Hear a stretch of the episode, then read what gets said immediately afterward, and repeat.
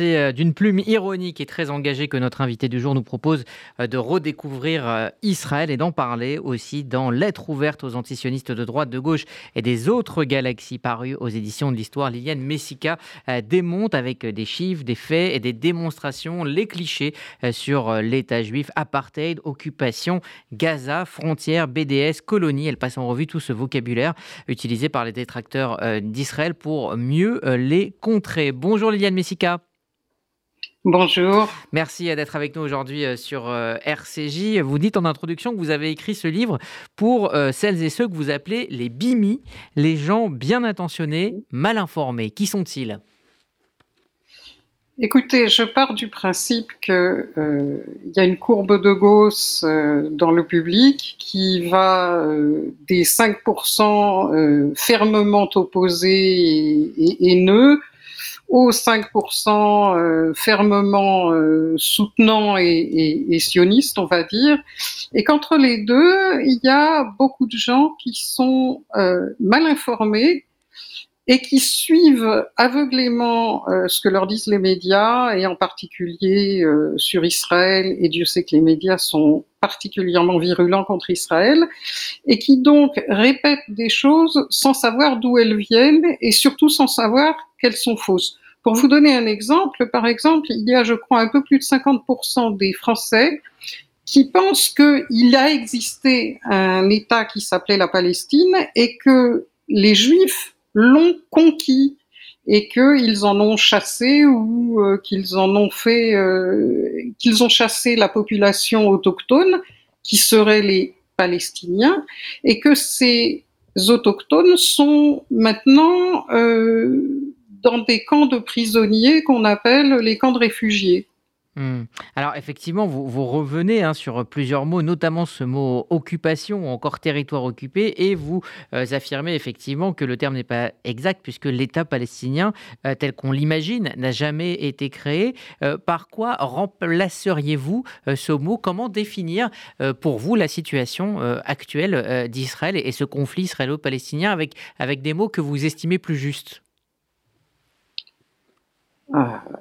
C'est un peu compliqué parce que euh, il s'est installé une, euh, un historique de la, de la désinformation et, et dans cet historique, par exemple, euh, on dit que Jérusalem est le troisième lieu saint de l'islam.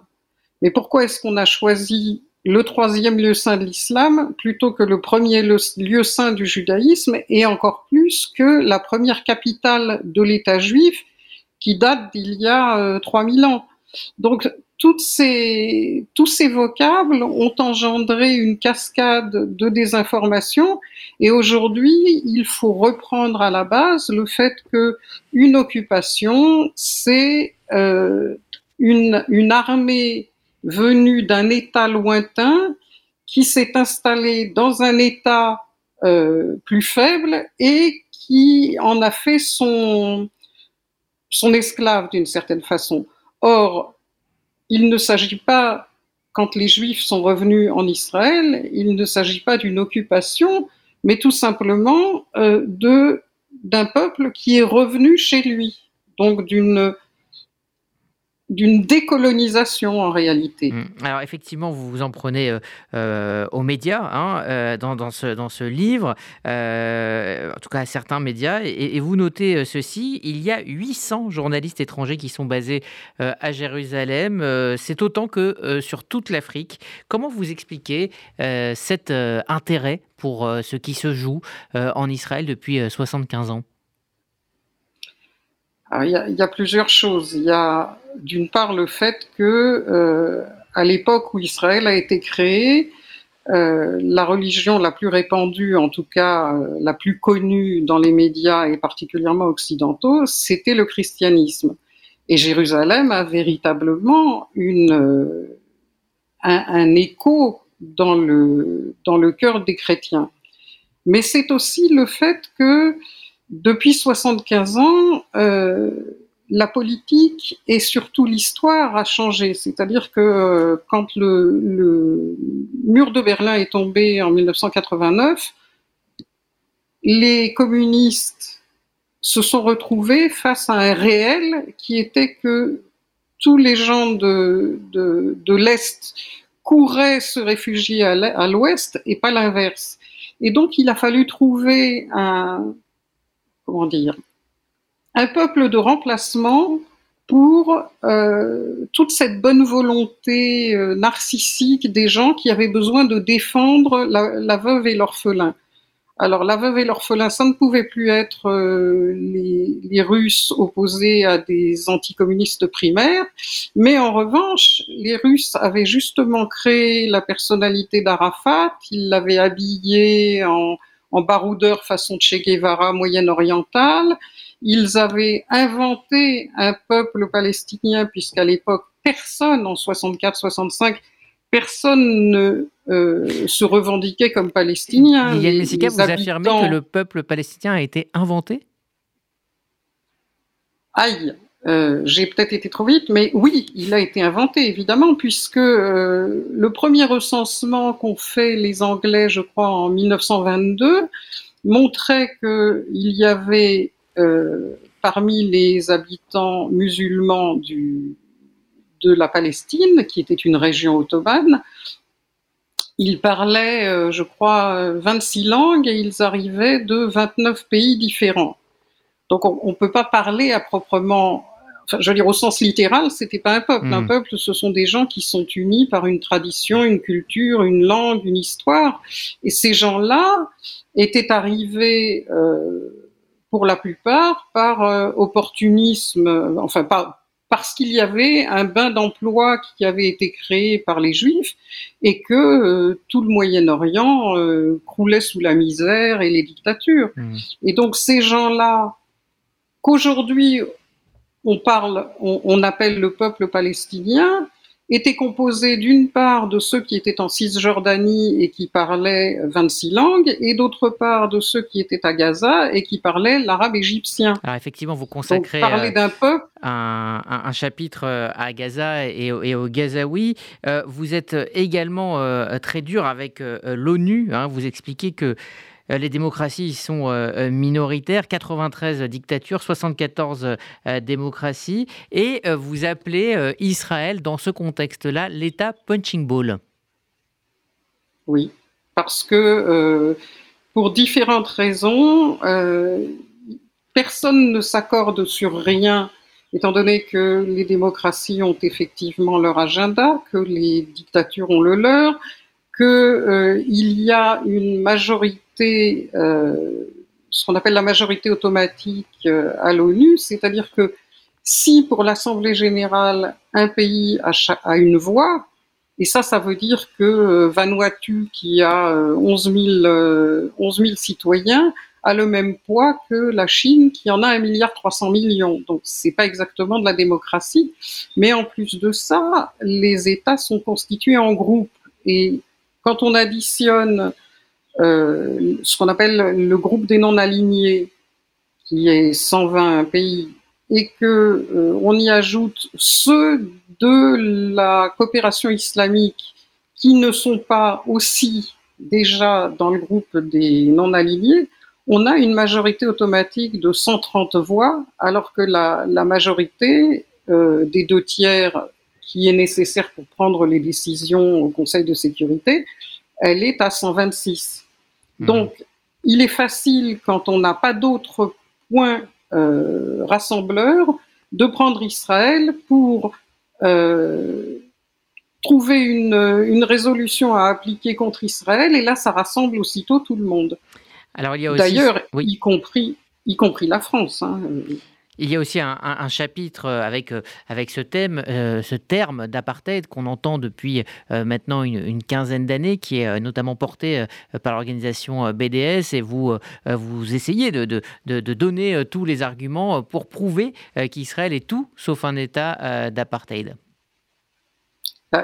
Matériellement, si vous voulez, L'apartheid fait référence dans l'inconscient collectif à l'Afrique du Sud. Et c'est le but, d'ailleurs de, l'utilisation de ce mot, c'est sa force euh, affective. Euh, sauf que en Afrique du Sud, ce régime se caractérisait par une minorité blanche qui euh, avait tout pouvoir sur une majorité noire et qui avait édicté je ne sais plus combien de centaines de lois spécifiques qui ne s'appliquaient qu'aux noirs. Ils n'avaient pas le droit de monter dans les mêmes bus ou en tout cas pas au même endroit que les blancs. Ils n'avaient pas le droit d'utiliser les WC euh, publics. Ils n'avaient évidemment pas le droit de vote, a fortiori pas le droit d'avoir des élus et encore moins évidemment de gouverner. Or, il se trouve que en Israël, d'abord depuis 1948, depuis le jour de l'indépendance d'Israël, tous les citoyens, quelle que soit leur origine et leur sexe, ont le droit de vote. Donc les premières femmes arabes qui ont eu le droit de vote au Moyen-Orient, ce sont les Israéliennes, ce ne sont pas euh, celles des pays euh, à gouvernement arabe. Mmh. Et au moment où j'ai écrit ces lignes, il y avait au gouvernement en Israël un parti arabe au gouvernement. Donc c'est exactement le contraire de l'apartheid. Ça s'appelle une démocratie. Mais à partir du moment où vous, il y a ce qu'on appelle la pédagogie de la répétition, c'est-à-dire que si vous répétez tous les jours 25 fois apartheid Israël, apartheid Israël, et il n'y a pas que l'ONU, il y a euh, le, le, le, ministre français euh, des Affaires étrangères, Monsieur Le Drian, en a parlé. Il y a Amnesty International qui a prétendu que, objectivement, Israël était un État d'apartheid. Donc, quand vous répétez assez longtemps un mensonge, comme disait Goebbels, eh ben, il prend le pas sur le réel. Alors, euh, Liliane Messika, vous évoquez également euh, celles et ceux que vous appelez les Arabes sionistes et vous citez euh, plusieurs exemples. Est-ce que vous parlez de, courage quand, vous parlez de, de leur prise de parole? J'irai jusqu'à de la témérité parce qu'ils risquent leur vie et, pas seulement d'ailleurs, ils risquent encore plus que leur vie parce que, euh, par exemple, la, loi palestinienne, rappelons que les Palestiniens ne sont pas des Israéliens, qu'ils sont gouvernés par leur propre gouvernement, le Hamas à Gaza et euh, l'autorité palestinienne en la personne de Mahmoud Abbas en Cisjordanie. Certes, il a été élu pour quatre ans en 2005, mais il est toujours là et il n'y a pas eu d'élection depuis.